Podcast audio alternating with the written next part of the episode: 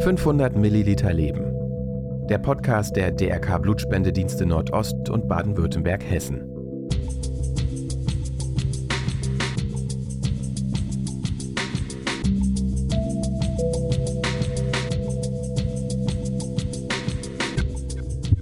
Blut ist ja ein Arzneimittel und das muss natürlich äh, hohen Sicherheitsstandards entsprechen, damit denjenigen, die das Blut übertragen bekommen, natürlich irgendwie nicht noch ein Schaden dadurch entsteht. Und das ist die eine Seite und die andere Seite ist natürlich auch auf gar keinen Fall darf dem Spender dabei irgendwas äh, passieren. Das ist ja klar. Ne? Also jemand, der zur Blutspende geht, um anderen Menschen was Gutes zu tun, da sind wir natürlich verpflichtet dazu und äh, das ist für uns auch sehr, sehr wichtig, dass diejenigen auch wirklich geschützt sind und äh, geguckt wird, ob die gesundheitlich äh, in der Lage sind, wirklich auch ihr Blut für jemand anders zu geben.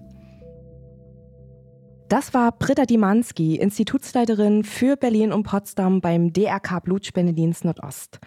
Mit ihr wollen wir heute über das Thema Rückstell- und Ausschlusskriterien für eine Blutspende sprechen. Wieso gibt es sie und worauf müsst ihr vor allem vorab achten, wenn ihr euch zur nächsten Blutspende anmelden wollt? Und damit heiße ich euch ganz herzlich willkommen bei 500 Milliliter Leben. Mein Name ist Cornelia Kruse vom DRK Blutspendedienst Nordost. Ja, die Blutspende ist ja seit Jahrzehnten ein fester Bestandteil in unserem medizinischen Versorgungssystem. Ohne Blutspenden würden viele Behandlungen von Krankheiten oder Operationen nicht stattfinden können. Allerdings erfolgt die Zulassung zu einer Blutspende auf Basis der Hämotherapie-Richtlinie, die von der Bundesärztekammer im Einvernehmen mit dem Paul-Ehrlich-Institut erarbeitet und regelmäßig aktualisiert wird. Sie wird gemäß dem Transfusionsgesetz erstellt und stellt damit auch den aktuellen Stand der medizinischen Wissenschaft und Technik dar. An diese Vorgaben müssen sich alle Blutspendedienste halten. Und wer von euch schon einmal Blut gespendet hat, kennt den Fragebogen zur aktuellen Gesundheitsanamnese, den man vor jeder Blutspende ausfüllen muss. Hier werdet ihr im wahrsten Sinne des Wortes auf Herz und Nieren geprüft, um im ärztlichen Gespräch sicherzustellen, dass die Voraussetzungen für eine Blutspende gegeben sind. Und dies dient nicht nur dem Schutz für die Empfängerinnen einer Blutspende, sondern natürlich auch dem Schutz für die spendende Person. Und einige von euch haben es sicher schon einmal erlebt, dass sie am Spendetag nicht spenden durften, also zurückgestellt wurden. Die Gründe dafür können ganz trivial sein, wie die Unterschreitung des Mindestgewichts von 50 Kilo, eine Schwangerschaft oder eine professionelle Zahnreinigung bis hin zu Auslandsaufenthalten. Dabei handelt es sich um sogenannte zeitweilige Ausschlusskriterien. Es gibt aber auch Gründe, die zu einem permanenten Ausschluss von der Blutspende führen, wie zum Beispiel bei Menschen, die einen Herzinfarkt oder Schlaganfall hatten. All diese Regularien sind in den Hämotherapierichtlinien festgeschrieben, an die sich, wie gesagt, alle Blutspendedienste in Deutschland halten müssen. Und vielleicht bekommt ihr schon ein kleines Gefühl dafür, dass es unheimlich viele und vor allem sehr vielfältige Rückstell- und Ausschlussgründe gibt. Circa 30 Prozent der deutschen Bevölkerung könnten Blut spenden. Doch von diesem Prozentanteil gehen wiederum nur drei Prozent zur Blutspende. Daher richtet sich unsere Bitte immer wieder an alle Menschen, die Blut spenden könnten, sich mit diesem wichtigen Thema zu beschäftigen. Denn keiner weiß von uns, ob er oder sie selbst einmal betroffen ist und Blut benötigt. Statistisch gesehen benötigt jeder Dritte in seinem Leben einmal eine Bluttransfusion. Doch nun wollen wir gemeinsam mit unserem heutigen Gast und Expertin für dieses Thema, Britta Dimanski, tiefer in die Materie einsteigen. Chefärztin Britta Dimanski ist seit 2012 Fachärztin für Transfusionsmedizin beim DRK Blutspendedienst Nordost und seit Juli 2023 als Institutsleiterin für Berlin und Potsdam berufen. Vorab hatte sie diese Position seit 2018 kommissarisch begleitet. Ihre Approbation als Ärztin erhielt sie im Jahr 1990 und war vorerst als Fachärztin für Anästhesie in verschiedenen Krankenhäusern tätig, bevor sie dann 2008 ihre Arbeit beim DRK Blutspendedienst als Entnahmeärztin aufnahm. In ihrer Freizeit liebt sie es zu kochen und ist von einem Theater- oder Kinobesuch nicht abgeneigt. Wir freuen uns wirklich sehr, dass sie heute Zeit für uns gefunden hat und bei uns ist. Ganz herzlich willkommen, liebe Britta, bei 500 Milliliter Leben. Ja, vielen Dank für die Einladung, Conny. Und ich weiß nicht, ob es schon mal jemand gesagt hat, den Titel von eurem Podcast finde ich übrigens ziemlich cool. Ne? So mit 500 Milliliter Leben, das trifft es sehr auf den Punkt. Gefällt mir sehr gut. Danke. Liebe Britta, wir wollen ja heute über Rückstell- und Ausschlusskriterien zur Blutspende sprechen. Wieso gibt es denn überhaupt diese Kriterien zur Blutspende?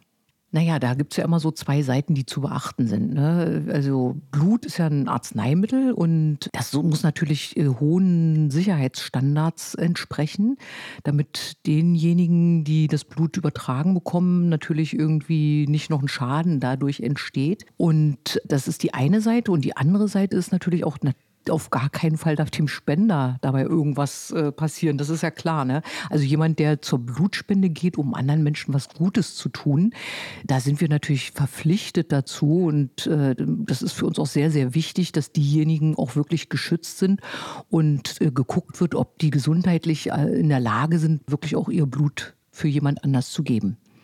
Wer legt diese Kriterien für die Zulassung zu einer Blutspende fest? Grundlage ist so ein bisschen das Transfusionsgesetz. Das macht Vorgaben und danach muss praktisch die Bundesärztekammer im Einvernehmen mit der Bundesoberbehörde, das ist das Paul-Ehrlich-Institut bei uns, Richtlinien äh, rausgeben.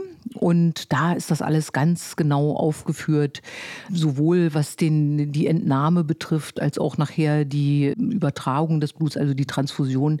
Da ist alles äh, in diesen Richtlinien genau beschrieben, welche Tests gemacht werden müssen und so. Und das ist bindend für alle Blutspendedienste ich habe es ja schon so ein bisschen mit der Wortwahl angekündigt, also Rückstell- und Ausschlusskriterien.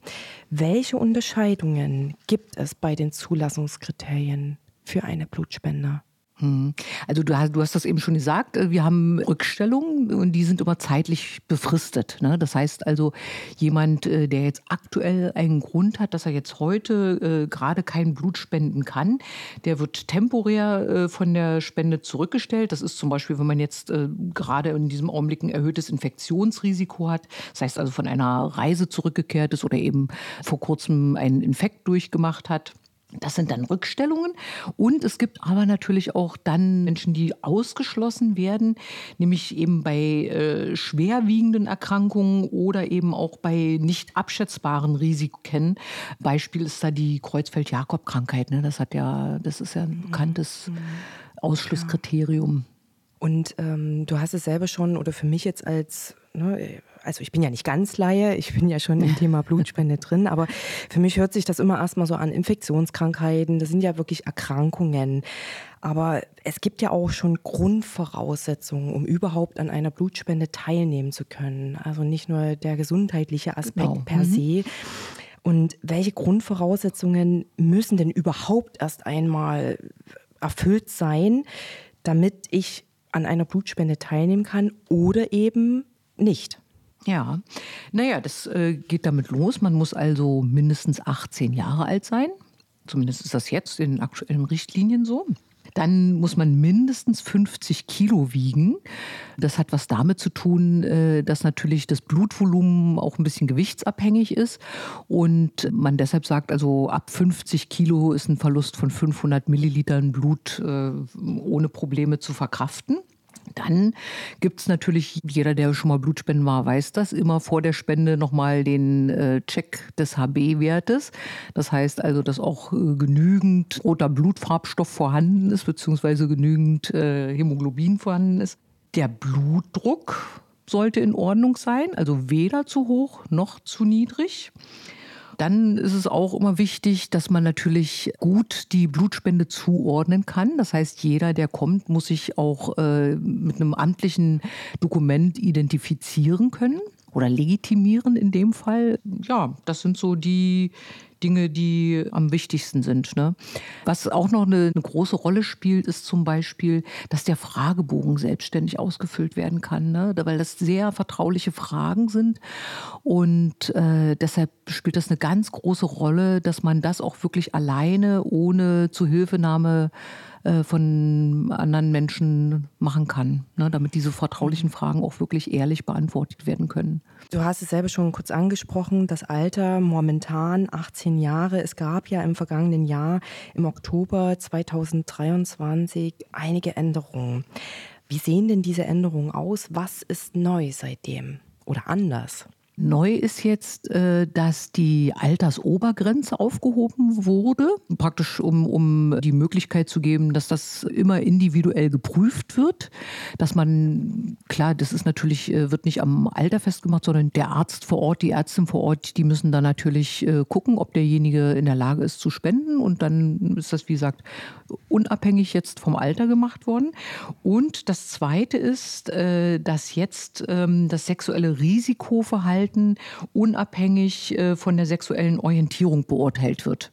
Das hat sich auch geändert. Also das sind ja schon auch ähm, einige Punkte, die mit Sicherheit viele, viele Menschen da draußen auch ähm, interessiert und dann gerade was das, das Alter angeht, Höchstgrenze.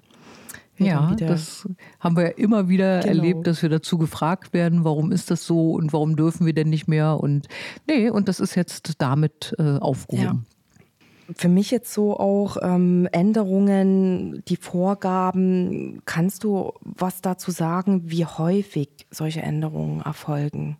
Naja, da gibt's äh, keinen festen vorgegebenen Rhythmus, in dem das äh, geschieht, sondern äh, die Richtlinien, die werden ja erstellt äh, praktisch immer nach dem Stand äh, von Wissenschaft und Technik jeweils. Und das heißt, so wie es irgendwie neue Erkenntnisse gibt äh, in medizinischer Hinsicht, wissenschaftlich, epidemiologisch, da sollten dann die Richtlinien angepasst werden. Ne? Oder jetzt in diesem Fall auch, da wurde das Transfusionsgesetz angepasst. Damit mussten die Richtlinien dann auch geändert werden. Mhm. Ja. Also das ist ganz äh, unregelmäßig.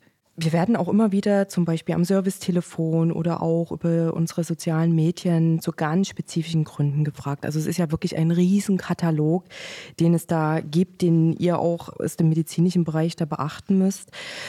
Wir wollen heute ganz gern mal ein paar Punkte, ein paar wichtige Fragen oder einige Fragen mit dir besprechen, wenn wir dich heute einmal so bei uns haben, die wir immer so gefragt werden. Zum Beispiel die Urlaubs- und Reisezeit stellt ja für viele Spenderinnen und Spender vor die Frage, wann kann ich denn, wenn ich ins Ausland verreist bin, wieder Blut spenden? Was müssen Reisende hier beachten? Ja, das ist, sagen wir mal, schwer zu definieren. Das hat sich auch geändert im Laufe der Zeit. Ne? Früher war es so, da musste man eigentlich immer nur, wenn man ins außereuropäische äh, Ausland gereist ist, da die erhöhten Risiken beachten. Inzwischen ähm, gibt es ja immer mehr Infektionskrankheiten, äh, die sich auch in Europa verbreiten. Und äh, das Paul-Ehrlich-Institut, das gibt dazu immer regelmäßig Informationen raus, in welchem Land jetzt äh, welche Erreger gerade da sind. Das ändert sich wirklich äh, immer wieder. Und in manchen Ländern sind es zum Beispiel auch nur bestimmte Regionen, in denen äh, Krankheiten auftreten oder Infektionsrisiken. Deshalb ist es wirklich, kann man da äh, das nur sehr, sehr schwer äh, sagen. Das heißt also, das Beste ist, wenn man Blut spenden möchte, vorher bei der Hotline anrufen und dann können wir in unseren Reisehandbüchern nachgucken und äh, können dann sagen, ja, okay, wenn Sie in dem Land waren, können Sie spenden oder äh, sie müssen noch vier Wochen warten. Und was wir aber auch äh, natürlich neu haben oder relativ neu, ist, dass wir unser Blut natürlich auch auf bestimmte Infektionskrankheiten oder Erreger testen können. Ja, ich denke da an mhm. das West-Nil-Virus.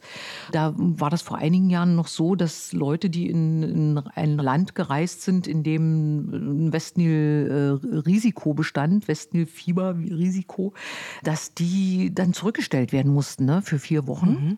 Das war natürlich, dann hat relativ viele Leute betroffen. Das ist dann natürlich, da kam dann ein Problem zum anderen, nämlich gerade in der Urlaubszeit, das wissen wir ja, da kommen ja sowieso schon immer weniger Menschen zur Spende, weil sie eben nicht äh, zu Hause sind. Und äh, jetzt können wir praktisch das Blut testen. Das heißt, alle Leute, die in solchen Westnil-Virus-Risikogebieten äh, waren, da wird das Blut getestet und wir können das dann einsetzen. Und das ist natürlich mhm. für uns sehr, sehr schön und da freuen wir uns, dass wir diese Möglichkeit haben. Und das wird in Zukunft sicher auch noch für andere Erreger zutreffen. Sehr trivial erscheinen ja vielleicht auch Erkältungskrankheiten. Auch hier gibt es ja einiges zu beachten, wie wir in den vergangenen Jahren gelernt haben. Viele Viruserkrankungen, die eine Spende in diesem Moment nicht möglich machen. Was kannst du Betroffenen dazu sagen? Naja, da gibt es natürlich äh, zwei verschiedene Dinge. Ne? Wir unterscheiden da erstmal äh, einen leichten Infekt ohne Fieber äh, von solchen, die eben mit Fieber einhergehen. Und wer Fieber hatte, darf natürlich zum eigenen Schutz erstmal vier Wochen lang nicht spenden. Ja? Wenn ich jetzt nur einen einfachen Infekt habe, der äh, praktisch ja ohne Fieber verläuft, ohne großes Krankheitsgefühl, dann sollte ich eine Woche nach Abklingen der Symptome warten. Aber egal was es ist, also prinzipiell sollte man sich schon topfit fühlen, wenn man zur Spende kommt. Und wie gesagt, Wer kein Fieber hatte, eine Woche nach Abklingen der Symptome darf man dann wieder spenden. Ansonsten ähm, war es ja am Anfang mit Corona immer noch so eine Frage, wie lange mhm, muss man da genau. pausieren. Genau. Aber da ist es eben wirklich, das ist jetzt inzwischen eben auch so, je nach Verlauf. Ne? Also wenn ich äh, praktisch eine schwere Infektion habe mit Fieber und ausgeprägten Symptomen, dann vier Wochen nach Abklingen mhm. der Symptome. Und wenn es eine leichte Infektion war, wird das auch behandelt wie jeder andere Infekt, auch ohne Fieber, äh, eine Woche nach Abklingen der Symptome. Thema Tätowierung, Piercing. Da werden wir auch immer wieder gefragt, äh, ich bin frisch tätowiert, ich habe ein Piercing mir frisch stechen lassen. Was muss ich hier beachten, wenn sich diese Frage mir stellt? Naja, das ist ja sowohl beim äh, Piercing als auch bei Tätowierungen so, dass das Eingriffe oder Manipulationen sind, ähm, die doch unter Bedingungen stattfinden, wo es keine gesetzlichen Vorgaben gibt. Ja? Und ähm, deshalb ist da wieder die höchste Sicherheitsstufe für die Empfängerinnen und Empfänger, ja, also für die Patientinnen und Patienten, dass man die vor einer möglichen Übertragung von Erregern durch die Instrumente, die da genutzt werden, schützen möchte. Und dass man deshalb äh, praktisch alle, die ein frisches Tattoo oder ein frisches Piercing haben, für vier Monate zurückstellt. Das ist dann nämlich genau die Zeitspanne, äh, in der man, äh, nach der man dann durch die Bluttests, die wir auf diese Erreger durchführen, sagen kann, okay, es liegt keine Infektion vor. Da gibt es immer so vier Monate mhm. Zeitraum. Dazwischen gibt es dann immer mal diese sogenannten diagnostischen Fenster, äh, in der man eine frische Infektion eben nicht nachweisen kann. Und deshalb nimmt man da den Zeitraum der größten Sicherheit und das sind dann eben diese vier Monate. Ein ganz anderes Thema stellt ja auch eine Schwangerschaft dar und danach auch die Stillzeit. Was müssen denn einerseits werdende Mütter oder dann eben frisch gebackene Mütter hier beachten? Wann können die wieder loslegen? Na, die äh, müssen jetzt erstmal beachten, dass ihre erste Aufgabe darin besteht, sich äh, mit voller Kraft auf das Baby und auf das kommende Leben und auf das frische Leben dann äh, zu konzentrieren. Und äh, das ist natürlich ein Grund, warum äh, Frauen äh, während der Schwangerschaft und Stillzeit nicht spenden dürfen. Da gibt es nämlich auch immer dann physiologische Veränderungen in so einer Schwangerschaft und da sinkt nämlich auch ganz normalerweise der Hämoglobinwert ab. Und das wäre dann also nochmal ein Grund mehr, aber unabhängig davon, selbst wenn der ausreichen würde, schützt man die Mutter äh, und das Ungeborene beziehungsweise dann äh, den Säugling ganze Kraft da rein, würde ich sagen. Und ähm, ja. nach einer Schwangerschaft ist es so, also, dass man äh, mindestens sechs Monate warten sollte. Und das gilt mhm. äh, praktisch äh, auch für Schwangerschaften, die abgebrochen wurden oder für Aborte. Ne? Dann sollte man immer sechs Monate warten, dass sich der ja. Körper wieder ähm, ganz umgestellt hat. Herz- und Kreislauferkrankungen sind ja auch ein wirklich sehr breites Feld. Wann darf man denn nach solch einer Erkrankung wieder spenden? Und bei welchen dieser Form oder bei welchen Formen von Herz- und Kreislauferkrankungen darf man nicht mehr spenden? Naja, das sind ja jetzt äh, zum Teil Erkrankungen, die man, wenn man sie erstmal einmal hat, auch nicht wieder los wird, ja, also mhm. ähm, oder eben durch Medikamente dann eingestellt sind. Ähm, denkt da jetzt an den äh, Bluthochdruck, das ist klar. Also das ist in seltenen Fällen kann man das natürlich auch wieder äh, den, den Blutdruck wieder regulieren ohne Medikamenteneinnahme, zum Beispiel durch äh, Gewichtsreduktion und, und mehr Bewegung, durch eine andere Lebensführung. Ähm, aber sehr sehr viele Menschen haben hohen Blutdruck und den, der wird dann medikamentös behandelt. Und wenn der richtig gut eingestellt ist, das heißt der Blutdruck mit den Medikamenten im Normalwert ist, dann darf man natürlich damit Blut spenden. Das ist kein Problem. Es gibt dann aber natürlich äh, andere äh, Herz-Kreislauf-Erkrankungen, wie zum Beispiel äh, schwere Herzrhythmusstörungen. Ja, da ist eine Blutspende nicht mehr möglich. Oder aber auch, äh, wenn man einen Herzinfarkt hatte. Ja, weil da ist klar, da sind die Blutgefäße äh, geschädigt und ähm, das ist dann auch nicht reversibel ja, da ist eine Spende dann im Anschluss nicht mehr möglich. Auch sind manche Operationen ja ein Rückstellungsgrund. Woher weiß ich denn, ob ich betroffen bin? Und auch hier, was muss ich beachten, wenn ich operiert wurde? Operationen, das, da gibt es ja nun wirklich auch ganz, ganz große Unterschiede. Es gibt ganz kleine Eingriffe, wo einem praktisch äh, nur irgendwo ein Pröbchen äh, aus der Haut entnommen wird. Oder ähm, es gibt eben Eingriffe, bei denen die äh, Körperhöhlen eröffnet werden. Das sind ja schon also da versteht man schon, dass das natürlich zwei riesengroße Unterschiede sind. Und deshalb unterscheiden wir natürlich auch nach kleinen und großen äh, Eingriffen. Dann muss man natürlich auch sehen, dass es äh, äh, bestimmte Eingriffe beurteilt werden müssen äh, danach, was die Grunderkrankung, also was die Ursache für die Operation ist. Da gibt es sicherlich auch äh, natürlich äh, richtige Ausschlussgründe, dass man danach eben nicht wieder spenden darf. Und ansonsten muss man eben, wie gesagt, unterscheiden zwischen kleinen und, und großen Eingriffen. Die Fäden müssen in jedem Fall immer äh, schon entfernt sein. Die Wundheilung sollte äh, in Ordnung sein dann ist es wirklich so, dass wir eine schöne Liste erstellt haben jetzt vor kurzem und äh, mhm. da das genau aufgeführt haben. Ja, was äh, damit ist ja immer so eine schwierige Sache, ne? was der eine als klein empfindet und äh, ist für den anderen schon ein mittlerer oder großer Eingriff. Und das haben wir jetzt geregelt, schön in einer Liste. Und deshalb ist es auch da meine Empfehlung, wenn man einen Eingriff hatte, und das nutzen auch schon viele Spenderinnen und Spender, die Hotline anrufen und dann haben die Kolleginnen und Kollegen vor Ort die Liste und können das dann mhm. nachsehen. Mhm. Dann gibt es ja auch noch äh, die Erkrankung Diabetes. Was müssen denn PatientInnen beachten, die davon betroffen sind? Wann kann man mit Diabetes spenden und wann geht das nicht mehr? Das ist äh, sehr klar geregelt eigentlich. Und zwar ähm, alle, die Insulin spritzen, dürfen äh, zum eigenen Schutz also praktisch als Spenderschutzmaßnahme äh, kein Blut spenden. Da geht es darum, dass man äh, vermeiden möchte, dass es äh, zu Blutzuckerentgleisungen kommt. Und ähm, es ist auch so, dass Menschen, die einen insulinpflichtigen Diabetes haben, auch eher zu Infektionskrankheiten äh, neigen. Und äh, da möchte man natürlich alles vermeiden, was den Zustand äh, der Erkrankung ändert. Ne? Und deshalb sagt man, okay, wer Insulin spritzen muss, spendet bitte kein Blut. Mhm.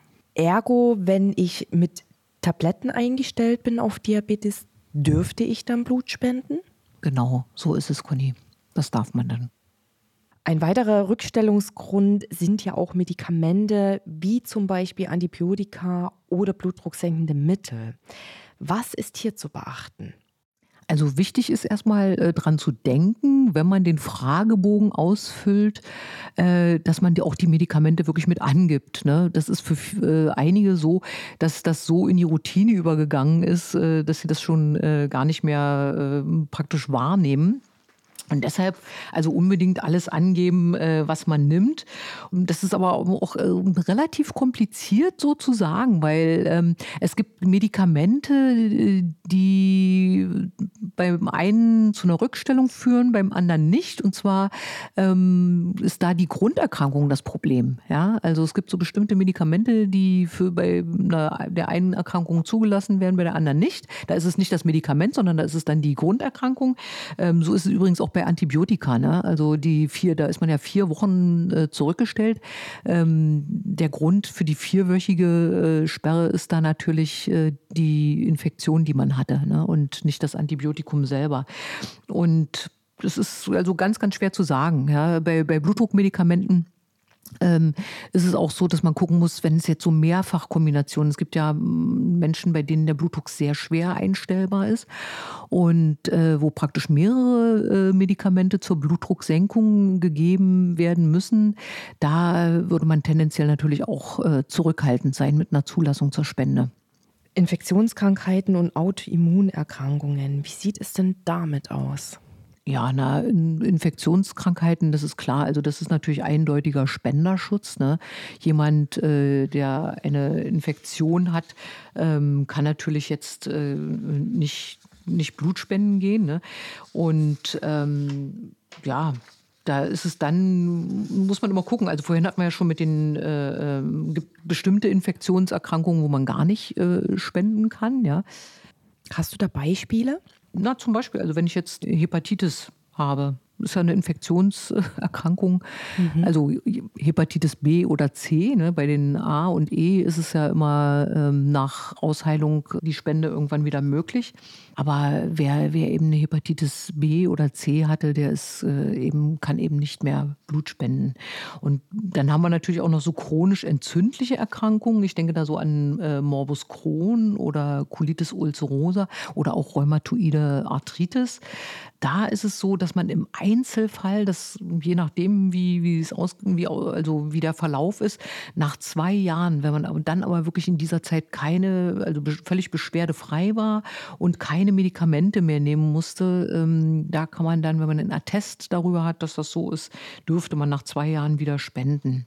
Das ist so. Und äh, ähnliches äh, verhält es sich bei den Autoimmunerkrankungen.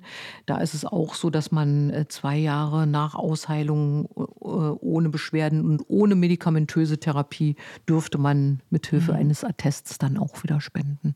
Ja, wir werden ja auch immer wieder gefragt, äh, wie man sich nach einem Zahnarztbesuch verhalten muss. Morgen will ich Blutspenden gehen. Wie sieht es denn damit aus?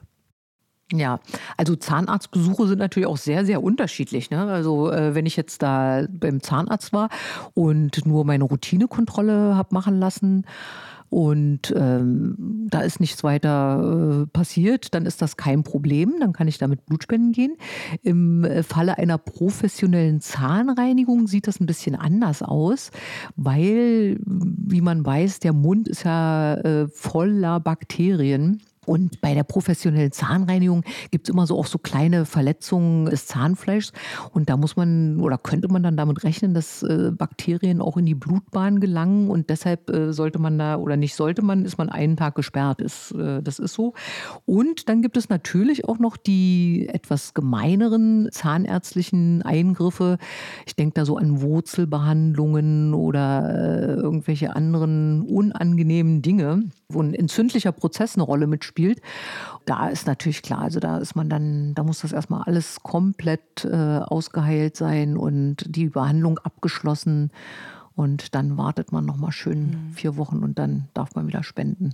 Liebe Britta, was muss man denn nach einer Impfung beachten? Bei den Impfstoffen, ähm, da können wir unterscheiden zwischen einmal zwischen Lebendimpfstoffen. Ähm, da sind so die bekanntesten, so Mumps, Masern, Röteln zum Beispiel, Tuberkulose, Poliomyelitis. Und die bedingen eine vierwöchige Rückstellung. Und dann gibt es natürlich noch Todvakzine, also äh, das ist der, das Gegenteil äh, zu den Lebendimpfstoffen. Da haben wir zum Beispiel ganz äh, klassisch die, die Influenza oder ähm, Hepatitis A, dann die FSME, diese äh, Frühsommer-Meningoenzephalitis. Da ist, das ist äh, ja auch immer mehr verbreitet, die Impfung dagegen. Und da muss man nicht zurückgestellt werden. Ja? Das heißt also, mhm. da wartet man eigentlich immer so einen Tag ab, ob man eine ähm, Impfreaktion hat oder nicht. Und ähm, ja, dann kann man da Blut spenden. Du hattest vorhin schon kurz die Kreuzfeld-Jakob-Erkrankung angedeutet. Wieso darf man denn kein Blut spenden, wenn man von 1980 bis 1996 insgesamt länger als sechs Monate im Vereinigten Königreich, Großbritannien und Nordirland gelebt hat? Wieso darf man da kein Blut spenden? Naja, werden sich alle, oder nicht alle, aber die, diejenigen, die zu der Zeit schon äh, erwachsen genug waren, an den Rinderwahnsinn erinnern, äh, der da äh, groß in den Schlagzeilen war. Und äh, bei Menschen gibt es da eben eine Variante dieser Kreuzfeld-Jakob-Erkrankung. Und äh, leider ist der Übertragungsweg eben noch nicht richtig geklärt. Ja? Und ähm, da ist es eben wieder aus, aus der größtmöglichen Sicherheit heraus für die die potenziellen Empfängerinnen und Empfänger sagt man, okay, solange das nicht geklärt ist, ist das eben, äh, ist eine Blutspende da nicht erlaubt. Und das ist auch sowas. In dem äh, Augenblick, wo man das weiß und dann sagen kann, okay, es besteht vielleicht für die Blutspende keine, bestehen keine Bedenken. Da würde sich dann auch die Richtlinie wieder ändern und das wäre dann wieder so ein Fall, ne, wo man sagen würde, so okay, jetzt äh, wird die Richtlinie dann angepasst und dann, ähm, ja, aber da müssen wir noch abwarten. Hast du jetzt noch Rückstell- oder Ausschlusskriterien, die wir jetzt noch gar nicht bedacht haben, ähm, vor allem vielleicht auch dauerhafte, die du heute erwähnen möchtest, ja, über die wir uns nochmal unterhalten wollen? Ich meine, das eine hatte ich schon gesagt, diese äh, Virusinfektion zum Beispiel, wenn man äh, eine Hepatitis B oder C hatte, dann ist natürlich ein ähm, Ausschluss von der Blutspende begründet. Oder äh, jemand, äh, der mal an Malaria erkrankt war, ja, ist auch von der Blutspende permanent ausgeschlossen. Und dann sind es natürlich eben auch alle schweren Grunderkrankungen. Ne? Also egal, ob es jetzt das Herz-Kreislauf-System ist, Lunge, Nieren oder eben auch Gerinnungsstörungen. Ja, das gibt es ja auch. Mhm. Und ähm, das würde dann auch dazu führen. Das Gute ist, dass man immer ein Arztgespräch hat ne, bei, äh, mhm. äh, bei der Blutspende und dass äh, vieles nicht so ganz, ganz klar geregelt ist, sondern dass man wirklich immer nochmal nachfragen muss und äh, dann mit dem Spendewilligen äh, in, ins Gespräch kommt und dann wirklich klären kann, okay, was ist es denn jetzt ganz genau, was für eine Erkrankung ist es, äh, welche Medikamente werden genommen und das ist eben das Gute, das, ja. das Wichtige auch, dass wir dann das vor Ort dann letzten Endes oder eben auch im Vorfeld äh, über die Hotline. Da gibt es ja auch immer die Möglichkeit, dann ins Arztgespräch zu gehen, dass man das dann da klären kann. Du hast es ja selber schon angedeutet, äh, wenn ich jetzt nicht weiß, ob ich Blutspenden gehen kann oder nicht, kann ich mich einerseits an die Hotline wenden, an unsere kostenlose Servicetelefon. Uns würde jetzt auch nochmal interessieren, wieso können denn nicht all diese Ausschlusskriterien einfach auf unserer Webseite stehen? Das wäre doch unheimlich praktisch, wenn wir da einen Katalog hätten. Naja, nee. Also das, äh, so wie ich es schon eben angedeutet habe, da ist schon das Gespräch wichtig, dass man äh, da wirklich nochmal ganz genau nachfragen kann. Und deshalb ist es auch so, also unsere Hotline ist schon immer auf dem aktuellen Stand, was die Rückstellgründe angeht. Oder manche Sachen können eben wirklich ganz klar beantwortet werden. Ne? Zum Beispiel so Reisefragen. Ne? Wenn jetzt ich sage, ich war in dem und dem Gebiet, das kann man natürlich, da muss man nicht den, äh, ins Arztgespräch noch gehen. Aber bei anderen, bei bestimmten, gerade bei Erkrankungen, da ist es schon wichtig, äh, dass man auch nochmal mit einem Arzt reden kann. Und da gibt es bei uns die Möglichkeit, nicht immer sofort, aber dann äh, wird auch zurückgerufen von unseren Kolleginnen und Kollegen. Und dann kann man da wirklich ins Gespräch gehen und genau nachfragen. Und das wird auch gut genutzt. Ja, sehr schön. Liebe Britta, wir sind am Ende unserer heutigen Sendung, unserer heutigen Folge. Ganz, ganz herzlichen Dank, dass du unser Gast heute warst. Hast du noch ein paar abschließende Worte, bevor wir uns heute verabschieden voneinander? Ja, ich kann also nur alle ermutigen, äh, den Weg zur Blutspende zu suchen und zu wagen. Blut kann auch nicht künstlich hergestellt werden. Das heißt, äh, alle Patientinnen und Patienten sind wirklich darauf angewiesen, dass Menschen äh, zur Blutspende gehen und 500 äh, Milliliter Leben spenden.